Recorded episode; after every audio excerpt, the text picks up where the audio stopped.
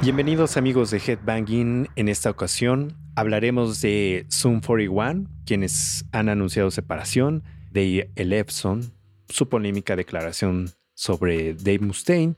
También tendremos las reseñas de The Winery Dogs, The Creator, Testament, Dave Matthews Band, Avantasia, quienes se presentaron recientemente en la Ciudad de México. También tendremos nuestras recomendaciones musicales de eventos en esta semana. Headbanging MX, rock y heavy metal. Y así les damos la bienvenida a otro episodio más de Headbanging MX, el podcast, en donde vamos a hablar de todo lo que acontece en el género del metal, el rock alternativo y todos sus subgéneros. Y en esta ocasión vamos a hablar de todo lo que ha sucedido en esta semana. Y quiero darle la bienvenida a mi compañero de Headbangueo, a Jorge Gaitán. ¿Cómo estás, Jorge? Mi querido Rich, amigos de Headbanging, ¿cómo están? Excelente día, tarde, noche, dependiendo de a qué hora estén escuchando este podcast. Bienvenidos y pues sí, como lo decía Rich, hay muchísima información, sobre todo, ¿sabes qué? Eh, creo que ha sido una, una semana o han pasado varios días en los cuales este, pues no ha habido respiro, muchísimos eventos, digo, afortunadamente es un... Eh, en la Ciudad de México por lo menos ha sido muy variada la visita de artistas internacionales. Obviamente también eh, hay otros eventos de muy locales en los cuales también pues han sucedido y que bueno, la verdad es que siempre eso enriquece toda eh, pues toda la escena. En un rato más vamos a hablar de las bandas que se han presentado en Ciudad de México, pero que también han recorrido bastantes ciudades dentro de la República Mexicana. News. Y así como escucharon el ID de noticias, tenemos algunas que han sido relevantes en el transcurso de la semana, entre ellas Sum 41 anuncia separación. Sí, hombre, esta banda canadiense que pues prácticamente tras 27 años de carrera anuncian que, bueno, pues eh, es, tiempo de tomar caminos por, por separado. De hecho, en un comunicado que dieron a conocer en su perfil de Twitter, pues prácticamente compartió la banda a, pues, todos, a todos los seguidores que, bueno, pues van a terminar su gira actual, van a lanzar lo que va a ser su último disco, el Heaven Angel, y bueno, pues embarcarán, van a hacer un último, eh, una última gira antes de, de separarse de hecho, eh, pues eh, mencionaron, ¿no? De, eh, tal cual, estar en Zoom 41 desde 1996 nos trajo algunos de los mejores momentos de nuestras vidas. Siempre estaremos agradecidos con nuestros fans, tanto con los antiguos como los nuevos, los que nos han apoyado en todos los sentidos. Es difícil pues articular el amor y el respeto que tenemos por todos ustedes y queríamos que escucharan esto por parte de nosotros, eh, pues dice en un comunicado, eh, pues emitido por, como bien lo decías, Rich, por la banda Zoom 41. 27 años de trayectoria de Zoom 41 los que nos están escuchando a través de las redes sociales de Headbanging para que las tengan presentes y nos escriban, opinen de todo esto que estamos comentando a arroba headbangingmx en cualquier plataforma que quieran escribirnos, ya sea en Twitter, Instagram, Facebook, hasta TikTok. Y, ¿por qué no? ver lo que tenemos en la página que es www.headbanging.com.mx. Y bueno, Rex, también tenemos información eh, pues bastante calientita hasta cierto punto, porque bueno, resulta que, quien fuera uno de los obviamente pilares al mando del bajo de Megadeth, estamos hablando del señor Dave Ellefson, eh, pues no tuvo, no tuvo reparo en contra de, de expresar ciertas cosas con respecto al señor Dave Mustaine, el líder de Megadeth. Y es que en una entrevista justamente que se hizo para un medio brasileño que se llama Heavy Talk, eh, pues Ellefson respondió de una manera, pues creo que muy contundente, cuando se le preguntó si no había hablado con usted para pues encontrar una solución luego de que bueno pues el bajista fuera involucrado en este pues caso de índole sexual muy famoso que, que pues obviamente empezó a circular por las redes y que lo dejó muy mal parado y en ese sentido lo que contestó tal cual, cito, eh, recibí una llamada de Mustaine donde me dijo simplemente estás despedido, a lo que contesté, alguien me está tirando mierda, ni siquiera es verdad, y es así como me tratas, fue lo que eh, le contestó eh, el señor Dave Ellison a, este entrevistador o al medio brasileño Heavy Talk. Y bueno, también empezó a, a comentar que de alguna u otra forma que él creía que Mustaine se dejó influenciar por otras personas y no quiso saber realmente nada al respecto, a lo cual, bueno, pues él menciona que es una, una lástima que se hayan dado las cosas de esa forma, porque en realidad pues no pasó nada. Eso es lo que señala Dave Ellison. Y, y posteriormente, bueno, pues dijo que el daño ya estaba hecho y que el mejor camino pues era perdonar y seguir, y seguir adelante, pese a que prácticamente había dejado atrás a una de las bandas emblemáticas del thrash metal y sobre todo muchos y muchos años de haber estado rodando con el señor Dave Mustaine, que simplemente de la noche a la mañana pues se fue se fue todo al traste. Y de ahí justamente antes de que terminara la entrevista no perdió eh, oportunidad para señalar que eh, pues no te puedes estar lamentando toda la vida por las cosas malas que pasan, lo mejor es seguir adelante y ahí es cuando mete, mete la jeribilla el señor Dave Ellison y dice lo siguiente, he visto cómo Dave ha tratado su despido de Metallica todavía quejándose de ello 40 años después y creo que me parece jodidamente patético.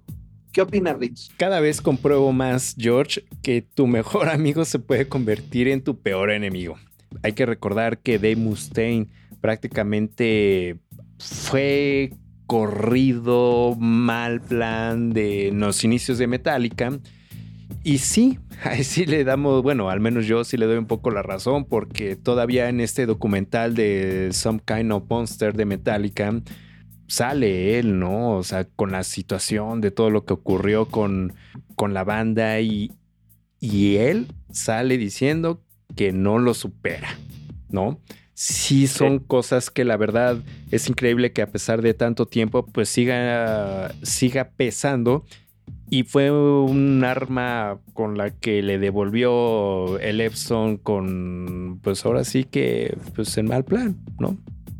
Sí, la realidad también es de que Dave Ellefson pues, de alguna u otra forma sí ha puesto en práctica eso de, seguir adelante. No sé si el tema de perdonar realmente lo haya hecho de corazón, yo no lo creo. Lo que sí creo es que es una persona que a final de cuentas tuvo un problema muy, muy fuerte, siguió haciendo música, no se detuvo, siguió jalando eh, pues colaboradores para seguir tocando. Y bueno, pues ese ya salió, ha estado en eh, pues en gira prácticamente. Entonces él sigue en el mundo del metal como si nada y seguramente va a ser interesante qué va a suceder cuando se encuentre con el señor Dave Mustaine en algún evento, en algún festival.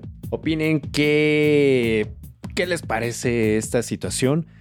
Recuerden nuestras redes sociales para que nos escriban ahí y también pues cuál es su punto de vista.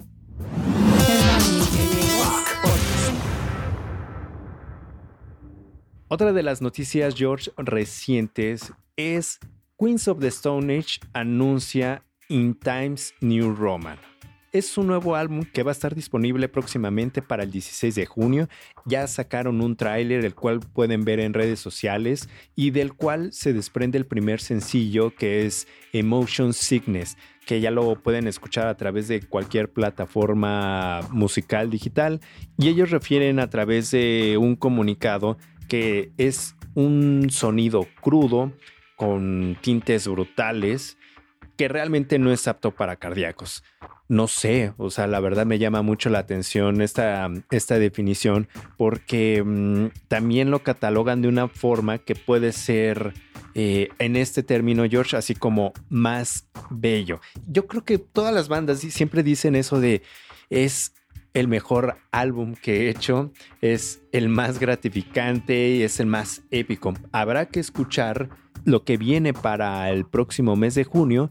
Quien ya haya escuchado este primer sencillo, coméntenos lo que puede traer de, nuevo sonido eh, los Quotza y a ver qué opinan. Pasamos a los conciertos lo habíamos comentado en el episodio anterior, tuvimos eventos que creo yo, George, que fueron bastante claves. Tuvimos varios de un jalón. El pasado sábado empezamos con el concierto de Avantasia, liderado por Tobias Sammet, y la verdad es una gira que recorrió varias ciudades de México, entre ellas Querétaro, León, Monterrey, Guadalajara, hasta llegar a Ciudad de México con un esperado y abarrotado aforo en el auditorio Blackberry de la Ciudad de México. Y dentro del show tuvo varios invitados, invitados en escenario, lo cual hizo un show bastante, bastante concreto, porque para los que no hayan escuchado bien a fondo el proyecto de Avantasia, pues son discos conceptuales en los cuales invita mm, a, músicos, sobre todo para que canten otros músicos, muy similar al proyecto de Aerion. De hecho, hasta les han hecho la competencia y que si hay rivalidad entre ellos. Hasta creo que ya hicieron una canción. Arjen Lucasen participó en una canción de Tobias Samen, justo para mm, que la gente no esté con esos rumores de que si hay rivalidad entre ellos. Se presentaron aquí en la Ciudad de México y dentro de los músicos que vinieron acompañando a Tobias Samet, si sabes quién vino, George. No, mi Rich, ¿quién? Fue el mismísimo Ralph Shippers, que recuerden que es cantante de Gamma Ray, estuvo interpretando mm, bastantes canciones de Avantasia como Angel of Babylon, eh, también canciones como mm, The Wicked Rule the Night, bastante, bastante agradable. Traía coristas. Está Adrián Cowan que mm, cantó algunas canciones, pero de forma gutural. Eh, chequen los videos que tenemos a través de Instagram.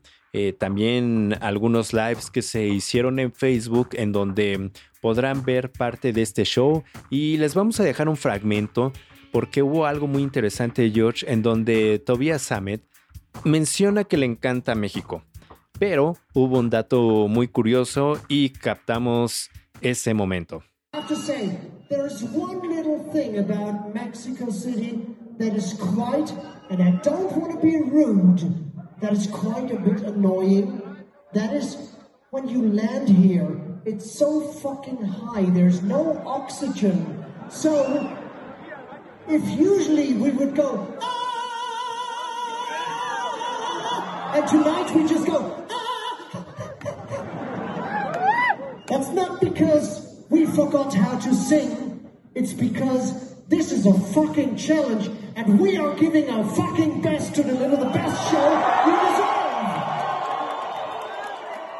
Ahí tuvieron este fragmento que fue en un entrecanción donde comenta Tobias Samet su gusto por venir a México, pero es curioso cómo, cómo les afecta, sobre todo a los europeos, George, el cambio de altura, ¿no? Si lo, si lo resienten y sobre todo que aterrizando en Ciudad de México sienten el trancazo de la contaminación y, que se necesita condición hasta para cantar. O sea, necesitan ese, pues, sobre todo cuando son cantantes así de con registros altos, como lo escucharon, se cansa. Pero cumplió con el show bastante, bastante completo el setlist porque lo estuvimos comparando con otras ediciones y si había sido un setlist corto, eh, por ejemplo, en otras ciudades, y llega aquí y si es un setlist aproximadamente pues unas 20 canciones,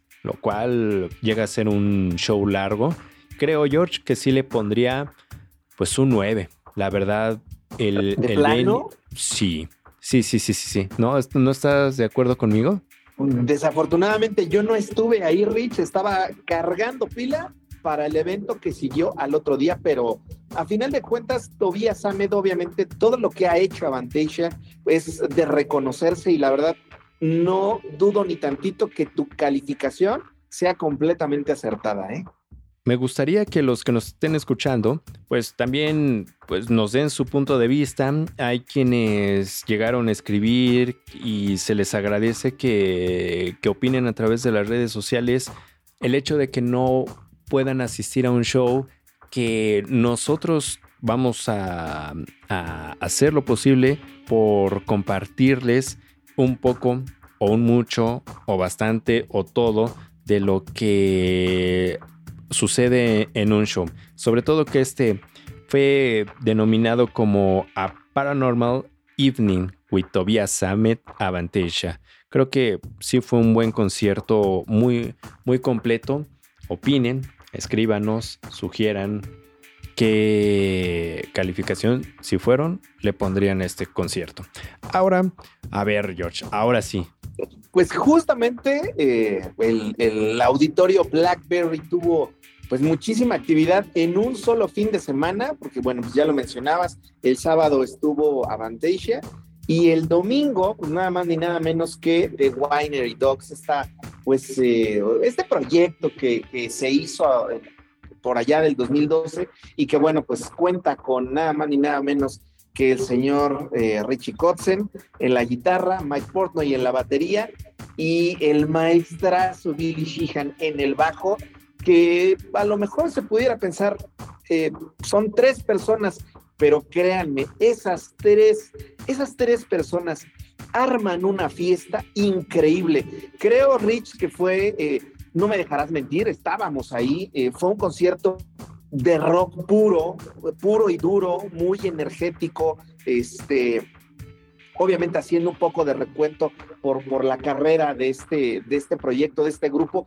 que realmente no tienen, no tienen muchos discos, o sea, son prácticamente tres discos de estudio, estaban justamente eh, promocionando el último que se llama Free, o tres simplemente, y como te digo, la verdad es que fue un... Eh, fue, digamos, un espacio que se dio la banda entre disco y disco. Estamos hablando que fueron, si no mal recuerdo, ocho años, pero la verdad es que el hecho de, presentar este nuevo disco, hacer la gira y volverse a, encontrar ya en los escenarios y sobre todo en el escenario mexicano, en este caso la, Ciudad de México, la verdad fue una noche pues sumamente memorable, tanto por las canciones que te digo hicieron un recorrido interesante, fueron eh, pues un poquito más, casi, casi las 20 canciones en un concierto que duró, ¿qué te gusta?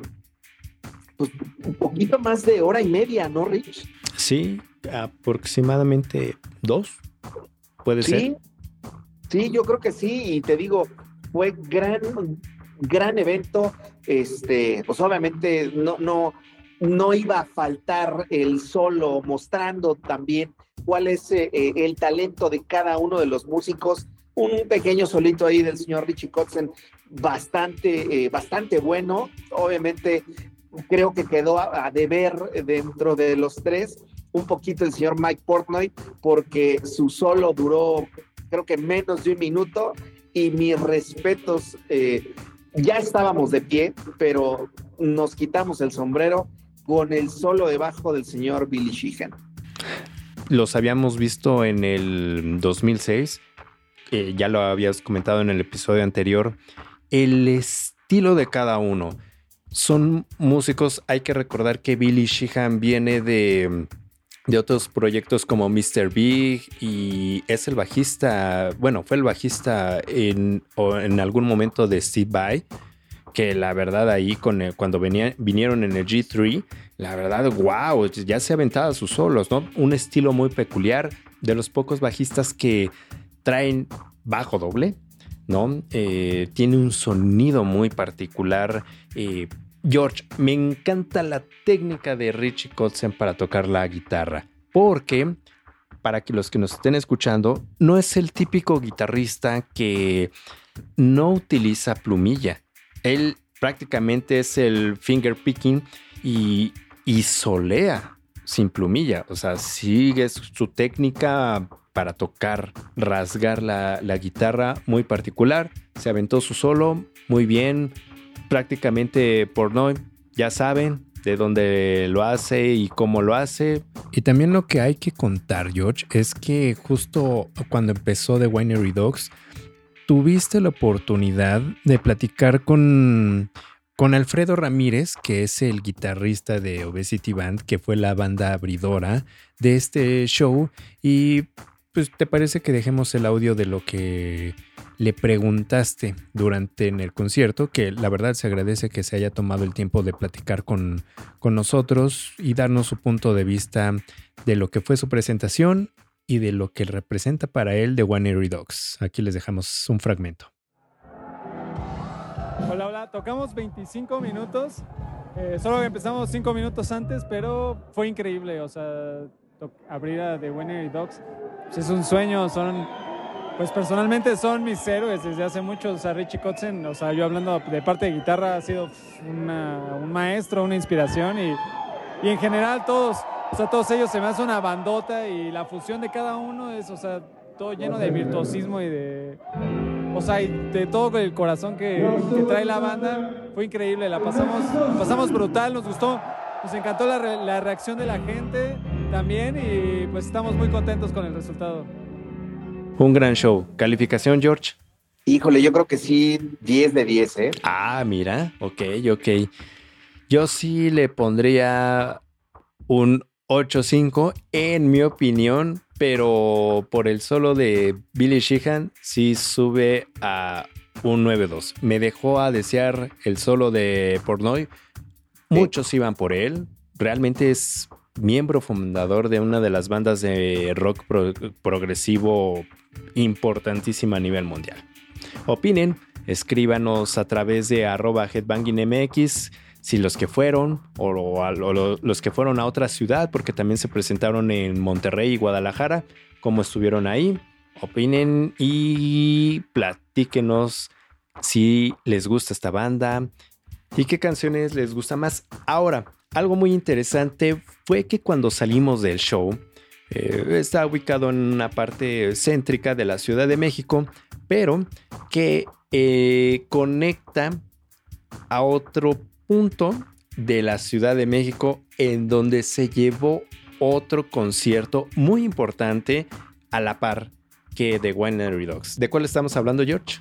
Pues nada más ni nada menos que de Creator y Testament, este evento que, híjole, fue, fue muy cantado, Rich. Si no mal recuerdo, lo dieron a conocer a, a finales del año pasado, principios de este, con bombo y platillo se anunció este, que pues, prácticamente iban a hacer un, concierto sumamente pues, especial y la realidad es que sí, estas dos leyendas del, del, trash en un solo lugar, la verdad es que fue, fue un gran concierto, pese a que, bueno, de entrada hay que recordar que eh, fue este domingo también, el domingo pasado, en la, misma hora de, del concierto de The Winery Dogs, entonces pues los encargados de abrir la noche fue precisamente Testament con todo y justamente que, que Billy traía fiebre, no podía respirar bien. Dieron un concierto, la verdad hay que señalarlo, Rich, lleno, lleno de profesionalismo, porque a pesar, como te digo, que traía este tema de, de salud ahí complicado el señor este, Billy, no se echó para atrás, le dio con todo, hizo headbanguear a todos los asistentes de, pues, del pabellón este del Palacio de los Deportes y que en ningún momento hicieron el menor intento de parar la presentación. Creo que sí fue un poquito, recortaron el set, no tocaron todas las canciones que deberían haber tocado, pero bueno, es hasta cierto punto entendible. Con todo y eso, se aventaron, si no mal recuerdo, de 11 a 12 canciones, nada mal, Rich. Nada, nada mal. Sí, ya después, bueno, pues obviamente eh, la gente se quedó súper prendida. Hasta ese momento todo el mundo estaba pues encantado, estaba sumamente, como te digo, este, emocionado con, con la presencia de estos eh, estadounidenses de Testament y bueno, pues ya le dieron paso a esta, esta leyenda también del trash mundial que es Creator, que bueno, pues siguieron con el slam, mantuvieron toda la energía a tope, empezaron de alguna u otra forma a, mantener ese mismo nivel que había dejado Testament. Eh, pues empezaron justamente con Hate You que es eh, una canción que viene en su último disco. Empezaron a hacer también una mezcla interesante de canciones viejas, obviamente con canciones nuevas. Al final creo que eh, fue un gran evento que cumplió con todas las expectativas. tuve la oportunidad de platicar con mucha gente que asistió y la verdad es que quedaron todos, todos complacidos con esta, con esta presentación llena de pues mucho trash, mucho mosh pit y por supuesto mucho, mucho gerbangueo rich. Lo que me gustó fue que revisando las redes sociales vimos que en el escenario pues metieron un demonio ahí y aparte que no se llevó a cabo en un venue que fuera predecible. Se llevó a cabo en el pabellón oeste, que es a un costado del Palacio de los Deportes de la Ciudad de México, que creo que causaba poca expectativa, pero al público asistente no le importó y creo que finalmente pues fue un evento bajo el nombre de Clash of the Titans que pues prácticamente fue ahí un duelo de titanes y se llevó se llevó el concierto a cabo de una forma que cumplió con todas las expectativas del público asistente. También otro concierto que se llevó en el transcurso de la semana a cabo, George, fue para mí, para mí, para mí y para muchos otros más que nos escuchan en este podcast de Headbanking, fue la banda mm, estadounidense de Dave Matthews Band, quienes se presentaron en otro venue muy importante de la Ciudad de México, que es el Auditorio Nacional. Impresionante, impresionante la calidad, George, musical que se avientan estos musicazos. ¿A qué me refiero? Traen como músicos al baterista Carter Buford, el hombre todas las dos horas estuvo con una sonrisa en el concierto. Eh, si lo recuerdan en, videos, es un músico que se caracteriza por, por tener una técnica muy particular, jazzy style, pero todo el concierto sonriendo. El bajista, los trompetistas que traía Dave, pues la verdad, la verdad, un concierto que de principio a fin yo escuchaba a la gente cantando. Eso sí, en serio, los que van, disfruten el concierto, no se pongan a hablar ni a chacotear, o sea, son conciertos para apreciar, porque en el formato del Auditorio Nacional, en la parte de hasta abajo, no había sillas, sino es como una bahía. Ya me había tocado en un concierto con Sting, en donde quitan todas las, las sillas de la zona preferente para dejarlo ahí y se convierte en una zona general de pie. Así fue en esta mm, edición con Dave Matthews, pues estaba, estaba lleno. Hay un público, puedo decir, George, que muy selecto. O sea, sí se notaba que era un público de clase alta. Y, y eso me llevó a la conclusión del por qué Dave Matthews hace un concierto en Cancún, en donde se agarra todo el fin de semana, y para comprar el boleto tienes que hospedarte en ese hotel, que te dan la pulsera all inclusive para tener tanto acceso a, todas las amenidades del hotel como al concierto. También dejando claro que si es, pues si es una banda que ya está en otro nivel. Se presentaron en un Vive Latino. Yo siento que no les fue tan, tan bien porque no era el público que realmente, ¿no? Pero ahora que vinieron ellos, se notó una diferencia. Habían estado también en Arena Ciudad de México. La verdad, un sonido muy impecable, pero el auditorio no, no se quedó atrás, lo hicieron bien, presentaron parte del nuevo material que está próximo a salir, que tocaron el sencillo Monsters, la verdad lo hicieron muy bien, que es esta canción que se desprende de la nueva producción que se llama Walk Around the Moon, próximo 19 de mayo, para que lo puedan escuchar a través de las plataformas. Y empezaron a gira. Shows Monterrey, Guadalajara y Ciudad de México. Un, un, show que yo la verdad, George, yo sí le pondría ahí sí un 10. De plano. De plano. Coméntenos si alguien fue a alguno de estos shows, si fueron algún otro también, para que compartan su experiencia a través de arroba headbangingmx y que también, George, ya llevamos medio podcast y ni siquiera hemos dicho las nuestras. Pueden escribir a un servidor, Ricardo Castañeda, arroba richcasta. Y por favor, George, la tuya. Arroba, arroba Jorge-Gaitán en Twitter. Ahí lo tienen para que nos escriban, aparte de arroba headbangingmx, qué shows fueron, cuáles recomiendan. En un momento les damos la agenda de la semana y vamos con esto. Headbanging MX, rock y heavy metal.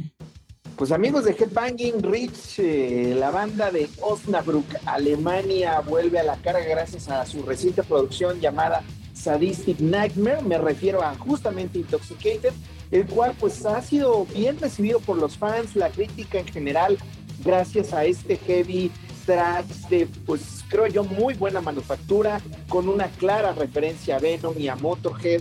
La canción que abre el disco es eh, Street Metal Bastards, y de ahí prácticamente todo el poder de los otros siete cortes que componen este material. Creo que vale la pena echarle, echarle oreja. Recordemos que pues Intoxicated es una es una banda nueva que se fundó, digo, nueva relativamente, se fundó en 2009, pero poco a poco han ido perfeccionando su sonido y ahora entregan este disco que les recomendamos aquí en Headbang, en Headbanging, que como les digo, creo vale mucho la pena. Ahí lo tienen. Si viene de George, háganle caso por favor porque sí es un es una recomendación que hay que seguir. ¿En dónde lo podemos encontrar, George?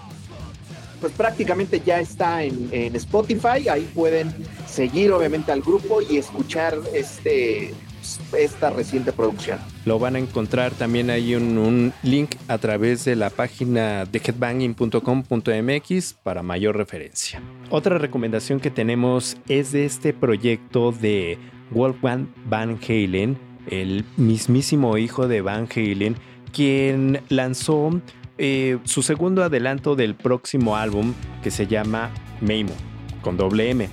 Que este segundo corte se llama Like a Pastime.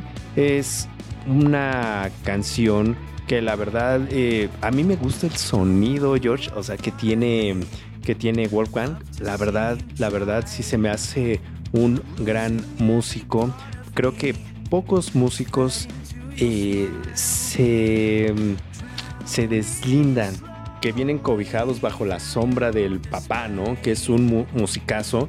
Y en esta ocasión, Wolfgang, la verdad, la verdad, échenle un ojo y orejazo a este lyric video de la Capaz Time y que próximamente este álbum saldrá, saldrá a la luz. Él está en una gira mundial que prácticamente se reanuda en, el, en este mes de mayo, pues nada más ni nada menos que con Metallica, Alter Bridge, Def Leppard, Motley Crue y todavía está por anunciar más, más fechas.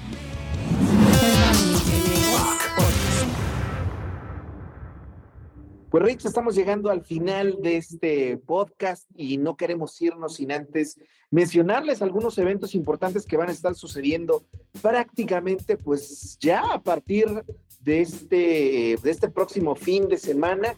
Y uno de ellos es Icons of Classic Rock que pues prácticamente está formado por vocalistas actuales o pasados de algunas de las bandas de rock más famosas de los años 70, 80.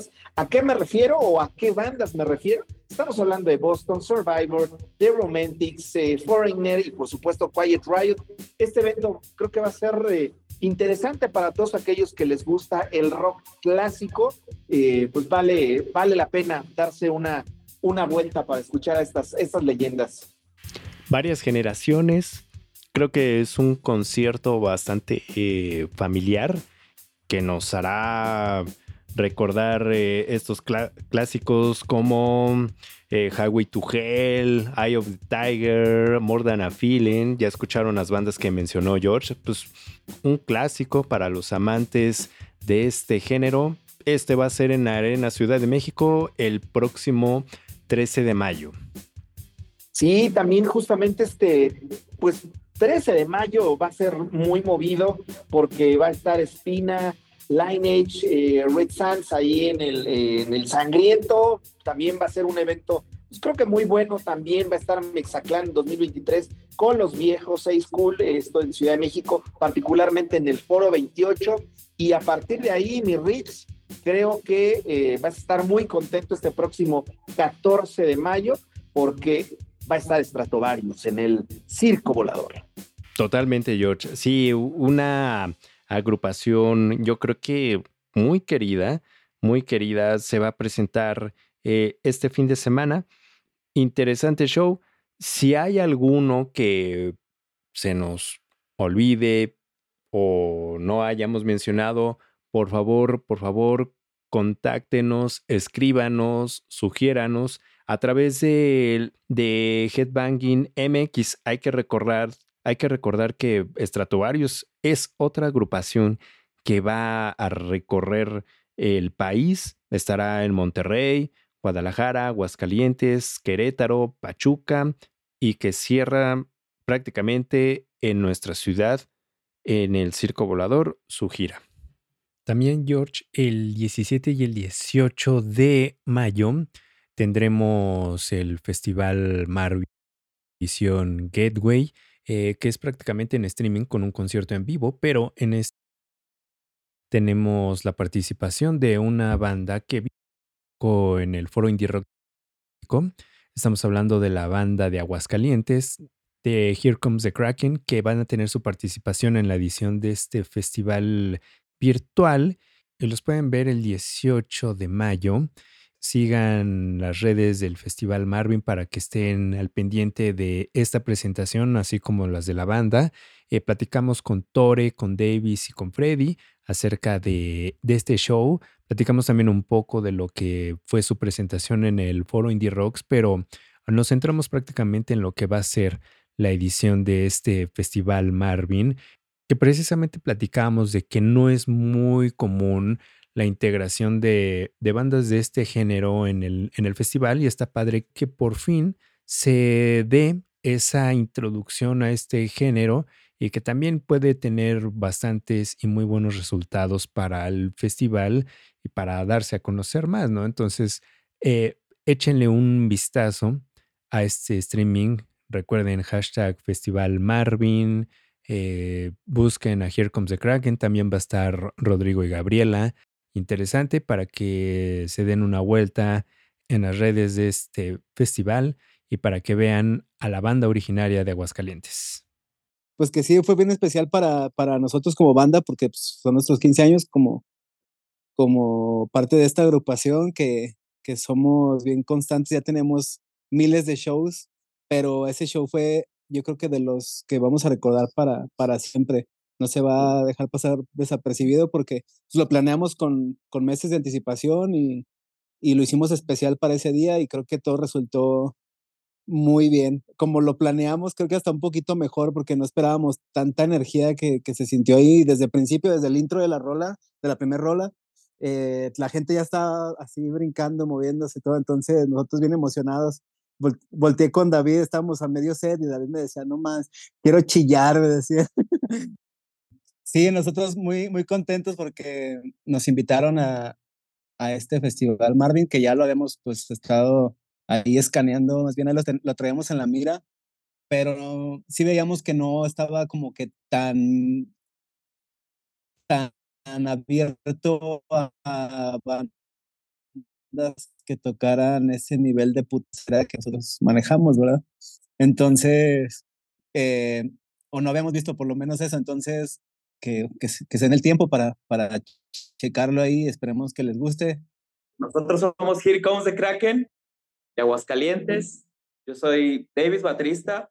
Y pues muchas gracias acá a Headbanging por, la, por el tiempo de, de, promoción y todo para, para anunciarles que vamos a estar en el Festival Marvin este 17 y 18 de mayo. Y pues esperen un show energético, eh, con muchas rolas headbangueables. Y pues nada, visiten nuestras redes, por favor, en Instagram, en YouTube, en todos lados, como Here Comes the Kraken o Here Comes the Kraken MX. Muchas gracias por todo. Headbanging MX, rock y heavy metal. Y así amigos de Headbanging, llegamos al final de este episodio. Eh, no sin antes agradecerles que hayan escuchado, que nos hayan escrito.